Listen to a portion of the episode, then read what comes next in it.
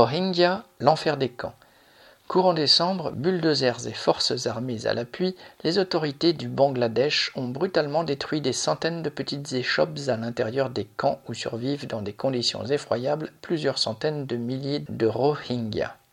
Ceux-ci s'y sont réfugiés après avoir fui les exactions et les massacres du pouvoir birman qui se sont intensifiés depuis 2017. Près d'un million de personnes appartenant à cette minorité musulmane se retrouvent aujourd'hui parquées dans le district de Cox's Bazar, au sud du Bangladesh, devenu le plus grand ensemble de camps de réfugiés au monde. Plus de 400 000 d'entre eux sont notamment enfermés sur quelques kilomètres carrés dans le seul camp de Kutupalang Balukhali, créé dès 1991 pour accueillir les réfugiés fuyant les persécutions qu'ils subissaient dans la Birmanie voisine. Considérés comme apatrides et donc sans nationalité légale, les Rohingyas y vivent depuis sans aucune possibilité de gagner leur vie, sans aucune liberté de mouvement et à la merci de toutes les violences, des incendies et des gangs qui prospèrent dans cet océan de misère. Mohib Ullah, un militant des droits de l'homme et représentant de ces réfugiés qui avait dénoncé ces exactions, y a ainsi été assassiné en septembre dernier.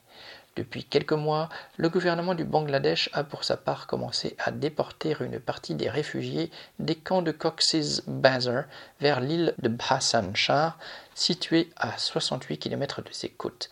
Près de 20 000 y ont déjà été entre guillemets relocalisés, beaucoup de force après qu'on a saisi leurs pièces d'identité. Les autorités prévoient d'y envoyer au moins 80 000 autres, alors que cette île est particulièrement vulnérable aux inondations et aux cyclones. Des dizaines de Rohingyas qui ont tenté de fuir ce nouvel enfer sont morts noyés. Les Rohingyas ne survivent qu'avec le soutien des ONG et du Haut Commissariat des Nations Unies pour les réfugiés. Les grandes puissances se gardent bien de mobiliser leurs immenses moyens logistiques, techniques ou médicaux et d'apporter une solution durable à ces damnés de la Terre du XXIe siècle. Et les médias occidentaux ne s'y intéressent pas. Pierre Delage.